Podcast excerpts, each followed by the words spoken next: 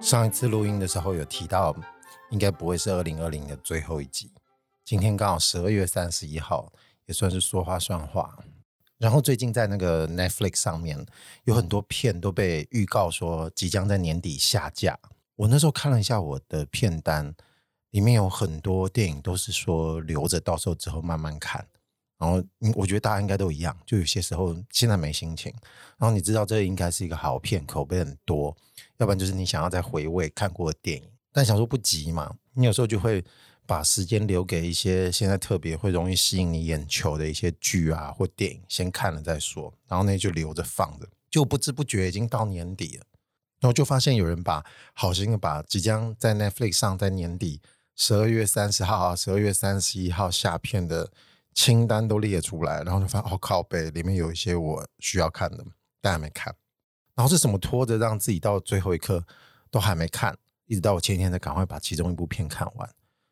那还不就是因为现在有一些特别夯的剧，之前可能大家在看那个《后翼弃兵》，当然也是有看，一直到最近那个特别红的《Sweet Home》，是一部韩国的剧集，好像是从一个网络漫画所改编的，特别好，好像是第一名，就赶快看啊！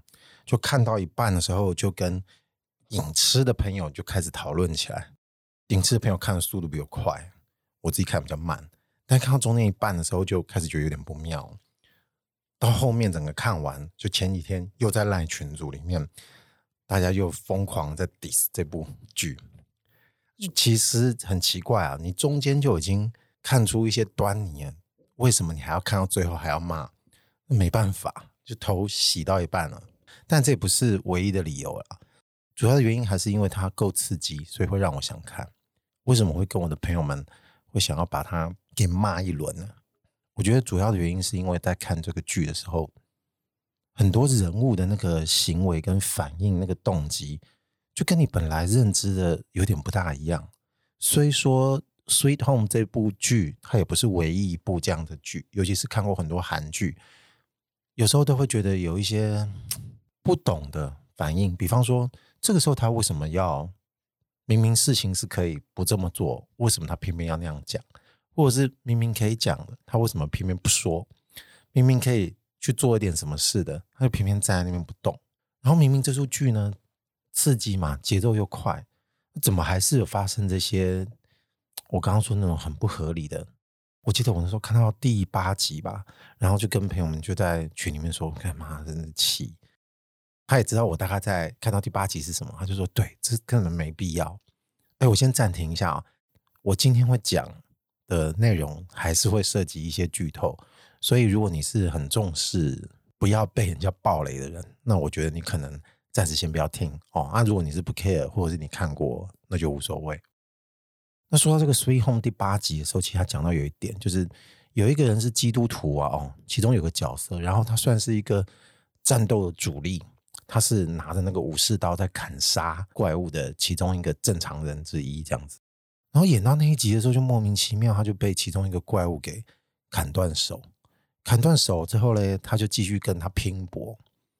那个场景就是 怪物从电梯里面出来，然后就看他打打打，逼回那个电梯里面去。然后那时候发现他们在缠斗的其他居民就出现了，干，大家都站在那边看他们打。你如果看到已经有伙伴被他砍断一只手，还在跟他缠斗，待在那个地方是什么意思？我知道有时候其实剧情是为了一些激情的场面而服务，但是 你不能让它激情到太蠢啊！尤其是我们观众如果都这么投入的情况下，都被你搞到出戏了，那是不是有问题？所以那时候大家看的时候就是神烦，烦死了，就是为了激情而蠢，就是让剧情很蠢，就真的很气。然后接下来你就开始去比对，你知道，就是很多其他的角色在里面的遭遇，大家都是战斗主力。你好歹给他一个比较难克服的点，再让他死。那怎么这个时候就让他死了呢？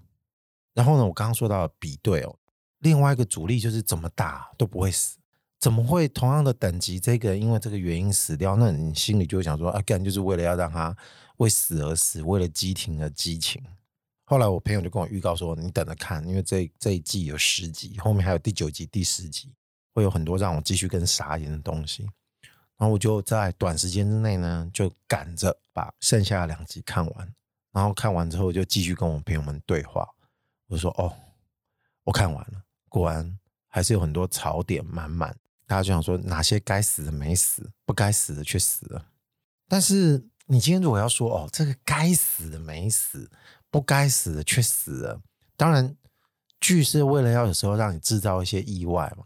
很多人可能都看过那个《权力游戏》及《冰与火之歌》，里面有很多人会让你觉得，干怎么突然死？但是他那个戏剧效果，跟我刚刚在说的这些人哦，不在意料之中死亡的情形，却不大一样。你仔细回想起整个剧情结构的时候，你会觉得他确实是因为某个原因，或者是某个背后写的命运意外而死。你能接受那个遭遇，但是在这个里面，你就觉得干有个不行的。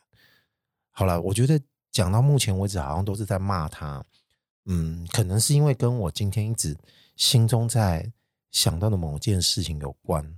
所以绕着这个主题在讲的时候，我就觉得这部剧就是很多槽点，槽点什么就是吐槽的点。但讲到槽点，是不是应该还要再再干掉一些其他的点呢？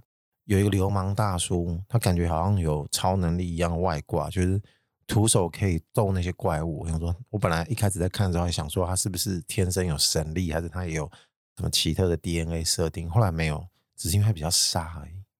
就是为了其中一个女孩子的角色，可能剧情的推展下来，她本来是一个很冷酷、不大跟别人交际跟讲话的人，后来慢慢被一个女孩子感动，啊，那个女孩子患有气喘，然后就再继续演到第九集还是第十集，我也没记啊。总之呢，就是我刚刚说第八集之后，他为了那个气喘的女孩子，因为她那个气喘药已经坏掉了，或者是没有了，反正他给她一个镜头，让我们知道，哎，她那个气喘药有问题。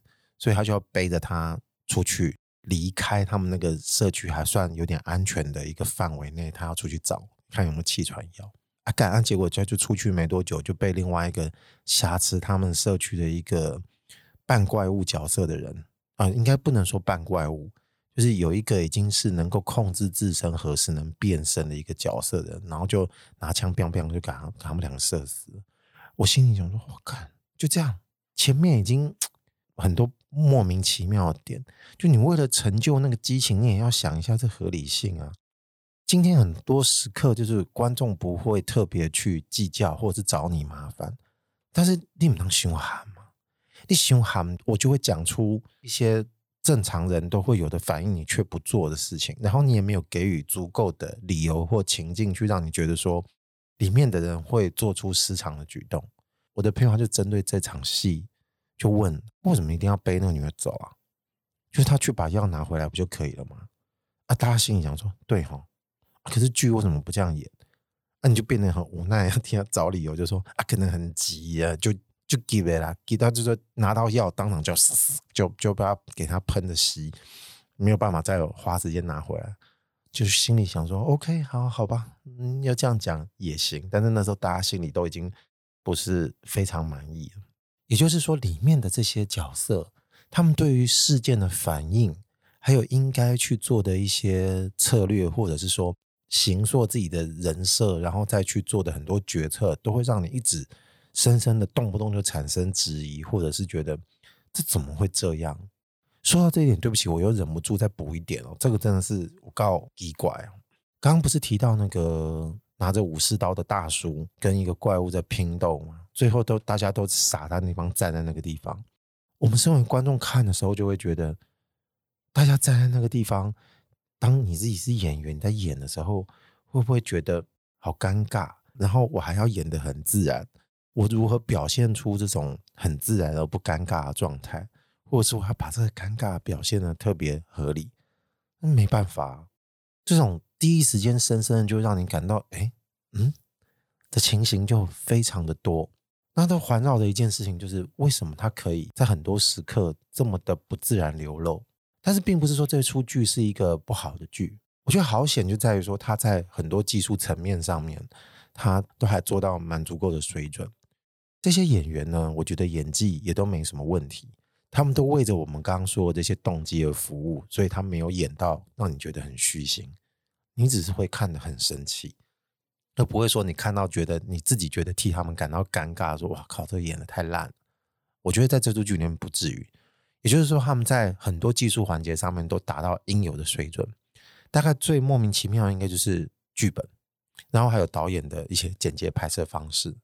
我们从事的是设计业的人，所以其实对于创作或者是对于执行一个东西，多多少少我们都会采取一些尊重的态度。但是当你身为观众或体验者的时候，你会投入相同的诚意去看这部作品，所以你因为投入，所以你才会感到很生生气，你知道吗？说到自然这件事情哦，我就忍不住提一下，刚刚不是说 Netflix 上面其实有很多片在这个年底十二月三十一号要下一批片吗？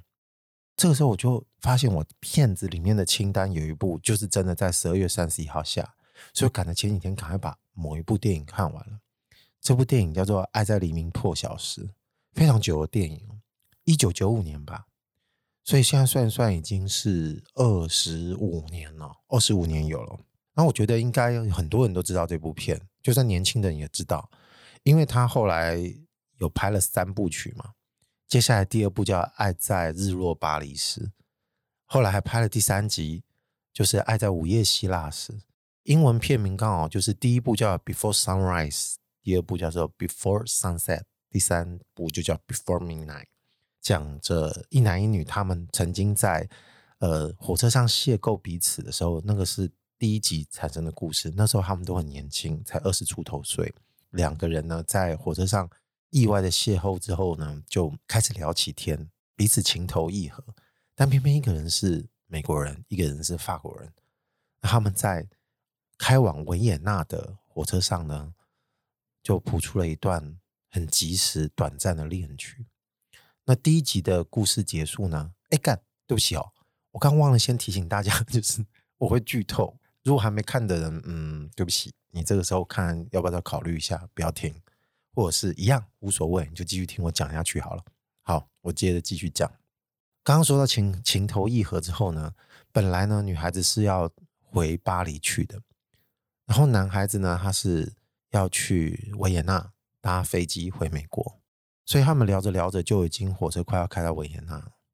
之后男主角就提了一个很大胆的提议，就说如果我不问，我觉得我可能会后悔一辈子。就是你愿不愿意跟我在维也纳下车？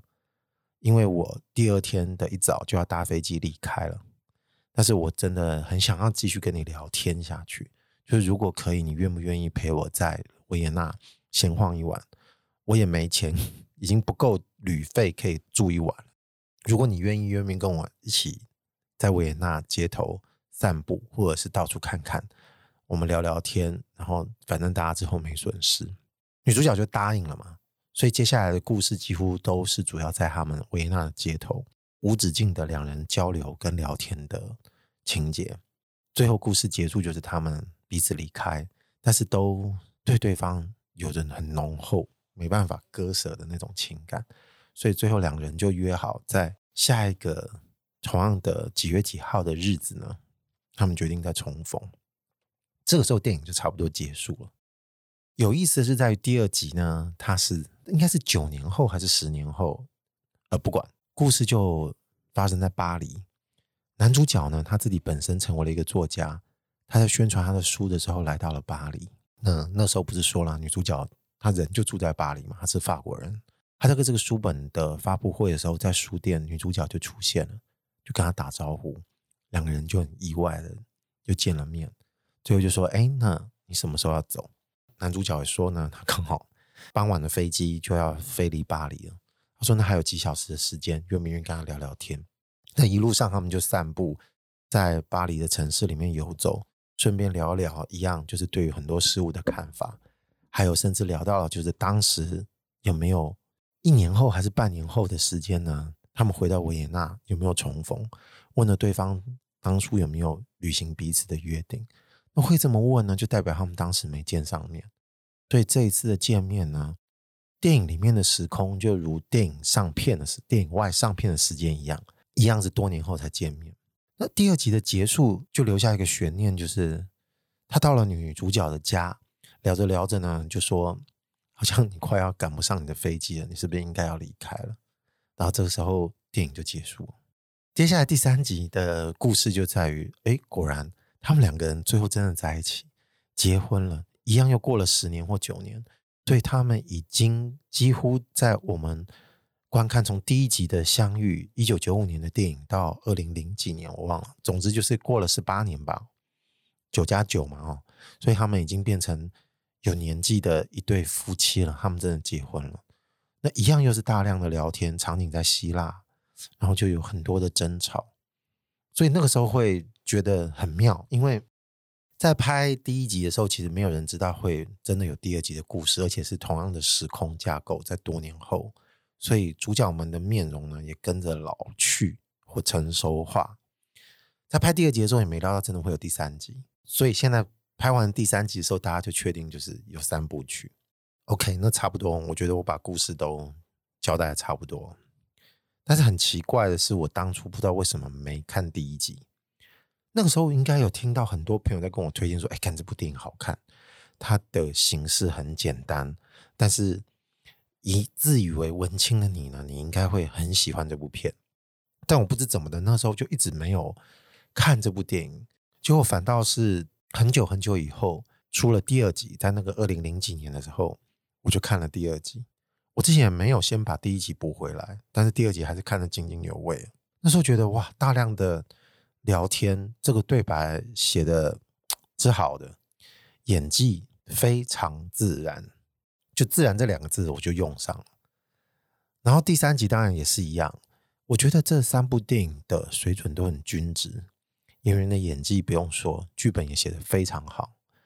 我还记得那时候我还特地去查了一下关于这部电影的一些幕后的一些知识或花絮，因为很多人都在谈说对白如此自然，是不是有很多是即兴发挥的？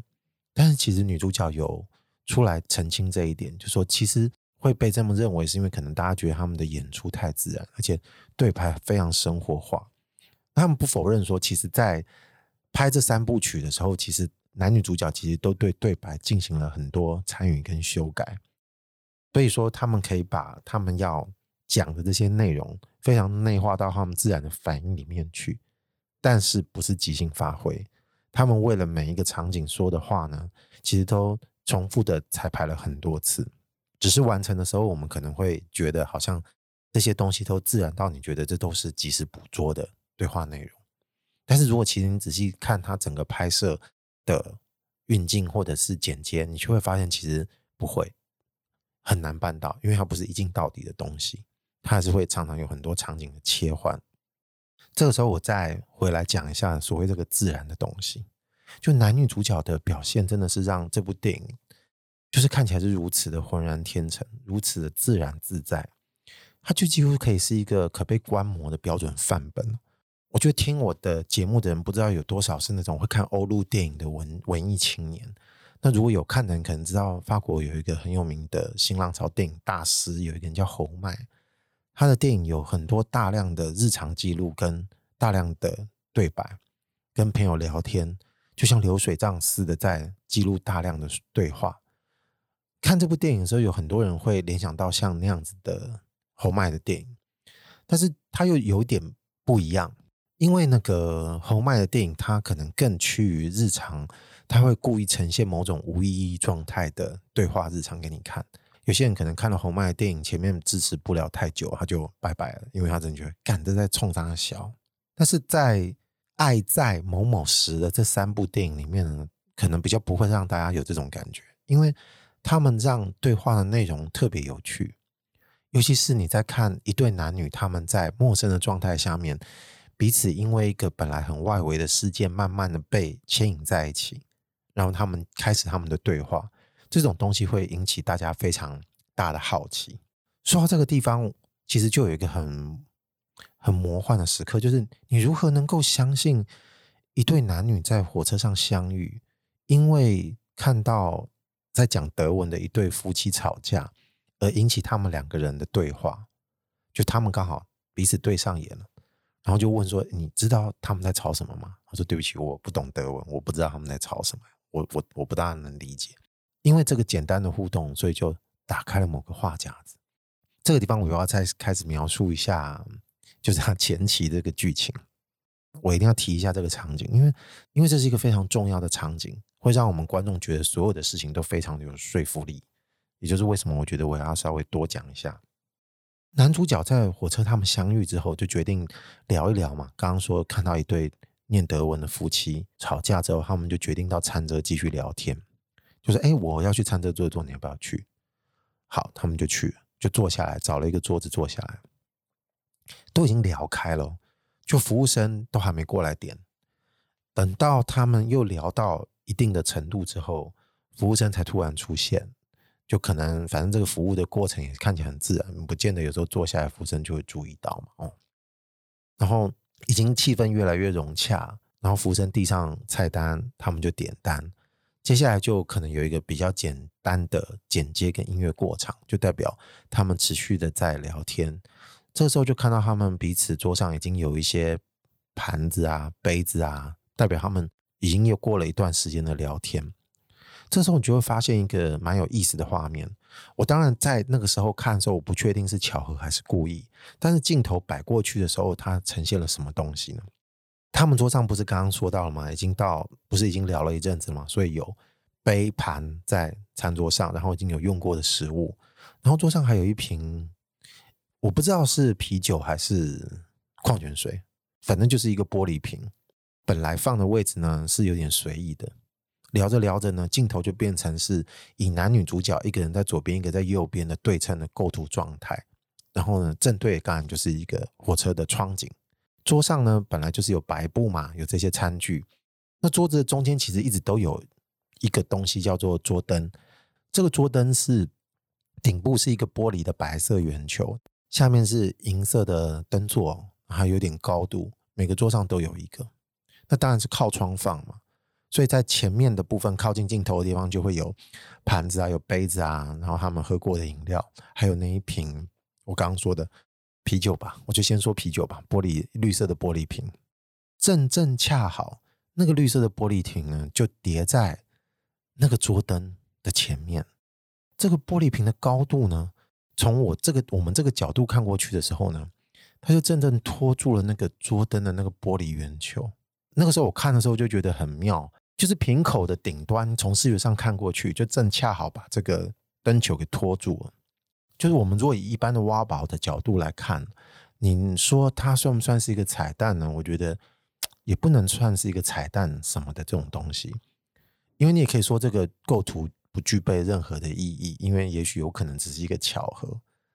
我看的时候当然也会觉得它是一个巧合，但是你想，如果你今天是一个导演，进剪接室的时候，就算在拍摄的当下没没发现，你进剪接室看到这个画面，你会觉得，哎，这个怎么刚好叠在一起了？那这个叠的其实是会有点吸引你的注意力的，因为本来你。在其他的画面里面的时候，看到这个桌灯的信息，你明白明明白白知道它下面是一个银色的一个灯座嘛？所以在那时候看到时候，你会觉得，哎，好像是一个 下面是一个绿色玻璃灯座的桌灯，怎么跟刚刚之前记得的东西不一样？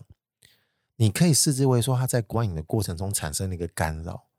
那如果说我们平常在看电影的时候，你觉得这个东西是一个干扰，通常你会视之为说，要不这个就是导演或者是编剧故意要安排的一个信息，希望你能接收。要么就是纯粹是一个巧巧合。那如果是巧合的时候，可能进剪接室的时候，导演可能会觉得，嗯，那是不是应该把这个东西剪掉？要不然就重拍，要不然就是修掉，不要让大家在看电影的时候呢，会被这个没有在安排之中的意外所干扰到。但是比较微妙是，这个电影出现这个画面之后，它干扰其实还好，等于说像我们这种爱看东看西。容易多心的人会被这个东西给稍微哎分个心迷住了一下，所以你也可以说它不具备任何意义，就是拍拍摄的时候纯粹一个巧巧合。然后导演可能也觉得嗯这个不会影响剧情的推进，反正主要的目光还是会放在两个男女主角在说话的这个画面上面嘛哦。那我先说，我刚刚说的是我自己在看待这个时候，算是一个蛮轻松的角度来面对这个画面所带给你的信息。我们刚刚不是提到 Sweet Home 吗？我也不想要太去计较说 Sweet Home 这件事情，我们是处在什么样子的观影水准的一个有点挑剔的角度，我们怎么来看？那如果说我们都是有点带有点文青魂，好了哦，那我会用什么心态来看一下刚刚看到的这个画面？我就随便用一种心态来演练一下好了，我就称之为文青模式。我想一下哦，啊，OK OK，好，这样讲哈。哎，我觉得好像连口气我都给他改一下哦。从这里我们可以看到桌凳的造型本身就是一个矗立的量体，然后加上这个球顶端呢是一个圆形的，它几乎就像是一个男性的象征，而瓶子本身就是一个容器。所以不就恰好是一个女性的象征吗？你可以把它想象成男女的特殊的性器官的一种延伸。所以当两者交叠在一起，甚至呈现了容器把灯具包含在内的情景，这就不就是一种男女交合的意象展示吗？所以由此我们可以得知，两个人已经确认他们情投意合。到时候女主角会不会跟男主角下火车，根本就是一个不言自明的答案。靠背哦。这种讲法看起来没什么问题哦。这个推论引导出的预测跟剧情的结果都能够串在一起，就证明这件事情了。也就是说，其实我们在看的时候，其实你也看得出来，男女主角聊得真的很开心，你都跟着他们一起进入状况，好不好？你心里都会觉得说，嗯，好期待他们是不是可以继续发展下去。所以我们自己是怎么看这样发现呢？就如果我现在把文青模式给关掉，我那时候看到反应就是，哎。这个画面好妙，怎么叫都后哈？怎么这么刚好？我刚刚是不是看错了？就灯是变了一个样子吗？看怎么这么好玩？我刚刚说，哎，我觉得我们的这个哎很重要，跟刚刚那个哎不一样哦。为什么？我们心里觉得这个哎的反应的同时，就当下我们通常都会觉得，哎，有点奇妙，有点有趣。哎，完之后呢，后续容易发酵出来的心情，我觉得通常都是开心跟期待的。因为你会觉得有点好奇嘛，就觉得这个还蛮有趣的。但是我不知道是不是一定需要知道这两个人确定情投意合，要从这个叠合的东西去做这个暗示。我觉得不是哦，或或者说，我觉得他没有必要，他不需要做到这部分的暗示。当然，你也可以这样觉得，需要得到弦外之音的这种证明，或者是他们一定会上床，一定会搞。但我当下感受到这件事情的乐趣，会让我觉得剧中的世界应该也会跟着有趣起来，所以我会跟着有点期待。所以纯粹就是因为，哎，这个哎，让我觉得什么事情都觉得很有趣。这个心情呢，会让我觉得跟剧中两个人同步下去。这种期待感，我觉得就已经 完成了一切。所以如果主角他愿意陪着我的期待，我当然会很高兴。那事实上，剧情也就这么演下去了嘛。哦。所以反过来讲，你说刚刚文群模式讲的这件事情，你就要说它没有象征意义吗？其实我也不敢否定说它没有。但是如果我们要认真讨论这一点的话，就是我恐怕可能也会得到一样的结论，maybe 是有这个象征性的。我刚刚不是稍微推敲了，就是如果我是后置的时刻，我是导演的话，我会怎么看待这个画面？因为我不可能是一个很粗心的导演嘛。这部电影呢，品质相当的精良。所以我不相信在很多细节的环节上面会被疏忽，但是重点我甚至认为哦，不在那个象征意义，我都可以认为导演就如果真的是有那个意图，其实我也不想管了。那种感想根本就可以事后再补齐，就像刚刚说，我可以当事后诸葛，还有一些像学术类型的那种态度跟分析的字眼可以使用上哦，但是其实可以不用那么的不自然。就像是一个难忘的经验呢，之后其实你才会忍不住去回想的时候，把周遭的经历的一切再复习一次，然后给它意义。但是在当下的时候，其实它还不具备一个真实的意义，它必须要在事后才被我们定义出来的。观看的角度如果不是在那个角度，那这个巧合其实是不会发生啊。所以当然，你可以说这个就是电影的魔力，它是为了故意要给观众看，为了观众的眼睛服务的。当然了，我知道。但如果是这样讲，那就这样讲嘛哦。但是在画面的当中，主人翁他们是不知道的嘛，因为他们不可能会一边意识的这件事情而进行他们在剧中的世界。所以如果说当事人事后再回想起这件事情的时候，你不可能会听到他们有这个对白说：“哎，你还记得当时我们在火车上灯跟瓶子就这么对上了呢？”我说：“对对对，我也记得哦，这好难忘啊，哈哈哈，靠北哦。”不可能嘛？这个东西是我们观众在看的，我们会把它当一回事，其实纯粹是因为我们真的够投入嘛，我们够入戏，所以看着这个画面的时候，因为所有周遭的一些景色啊，周遭的一些元素，去烘托出整个气氛，会让我们感觉到，嗯，在恋爱中的情况下。就像漫画后面都会突然蹦出玫瑰花一样，这所有的情形是如此的合理。就如果我们自己愿意，身为观众，我觉得我们是可以把自己完全的交出去的。你在电影前面，其实你可以毫无保留去体验这些所有的东西。这个时候，不要讲是创作者他全身的奉献给我们，我们应该也在那个时候会全身的奉献给这部片，献给这个故事。当下，我们就像是一个。上帝的视角，或者是像鬼魂一样的在看电影里面的人发生的事情。当然，在电影的一些学术语言可能说、头盔或者是什么什么的，这个当然也是这个，反正一讲大家就明白了。但就是因为我们刚刚讲到投入哦，所以我们会跟着剧中的一些剧情跟剧里面的人一起入戏，这些喜怒哀乐，我们会跟着他一起忧伤啊、高兴、愤怒或者是沉思。如果我们能从那样子的画面去体会到那样子的东西，我自然会有一种属于自己更亲密的方法去理解那个画面所呈现的那些符号啊，要不然就是密码，或者不应该用上面的两种字眼来称呼那种画面元素。我最常讲的是什么嘛？哦，我接收到那种东西，它自然会被我自己消化到，然后再反映到作品本身身上，再看看这个作品本身。会不会跟我产生一个我觉得存在着的关系，而不只是验证或者是其他什么那种外在的成就解锁？比方说，你看，呃，果然这个东西就这样，我果然就猜得到这后面会怎么样发生。就是这种东西，我觉得可以省省了。就哦，好了，就去搞，可以吗？哦，这部电影为什么会让我还有很多其他人会这么喜欢？就是因为在我们刚刚讨论这种前提下面。它是绝对对得起自己，也对得起别人的一个作品。里面的故事，你相信它是真的。反过来讲，如果你做的不好的时候，其实没有人能相信一对男女在火车上聊得很开心，会愿意不进入惊悚片的框架，不进入一种其他更容易找这个故事差的框架上面去延展那个故事，而是你会认为这这个罗曼史是如此的合理。而且他不会煽情，你会相信自己。如果是在那个当下，你是其中的一个女生或者其中一个男的，你都会愿意提出邀请，或者是你会愿意跟他一起下车。尽管如此的巧合，但你认为这就是天时地利人和。他不需要你一定有人生类似的经验，你才会相信。你从这整个过程中得到了好多那种不知道的无以名状那种东西。这里面的男女主角的反应。就是很真实，就如此的真实啊！就无时不刻提醒我们大家在看的这种人，就是如果我们能够放心做自己，说自己会想说的话，对于一个让你感到无比自在的陌生人，你会愿意怎么样去展露自己？如何彼此体会到那种很难说出来那种很细微的东西？就这种诗性啊，我觉得谁都能懂，不需要你一定要去上什么课。或者是做什么艺术训练，我其实真的认为诗这种东西是每个人都能懂的。你知道为什么会为什么我会说出我觉得每个人都能懂呢？